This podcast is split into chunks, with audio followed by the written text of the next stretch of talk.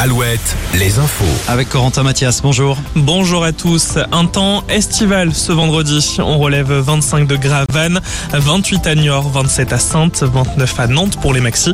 Sur la côte, il faudra attendre avant de se baigner sur la plage rochelaise de la concurrence. Baignade interdite ce week-end à cause de mauvais résultats d'analyse des eaux. En Martinique, une tempête tropicale est passée sur l'île. Au plus fort des vents à 150 km heure ont été enregistrés. 25 000 personnes sont privées d'électricité depuis hier soir. Le père de Tessa Rimbaud lance un appel à l'apaisement. Selon nos confrères de Presse Océan, les proches de l'homme responsable de la mort de la jeune fille subissent des menaces. Pour rappel, il avoue avoir fauché la jeune fille un soir de décembre 2018. C'était en Loire-Atlantique à Saint-Julien-de-Concel.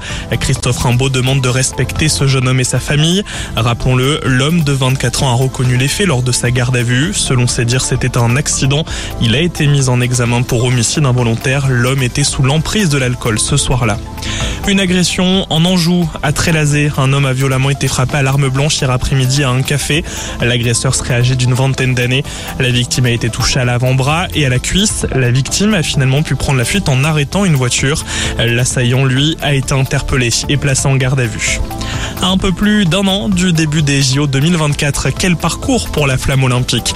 Il a été dévoilé ce midi. La flamme passera notamment par Bordeaux, Poitiers, Laval, Rennes ou encore les Sables d'Olonne. La carte détaillée du Grand Ouest sur alouette.fr. En revanche, certains départements comme l'Indre-et-Loire, la Charente-Maritime ou encore la Haute-Vienne ont décidé de passer leur tour pour des raisons financières. C'est la nouvelle star française du basket américain. Et une nouvelle page s'est écrite la nuit dernière pour Victor Wenbanyama.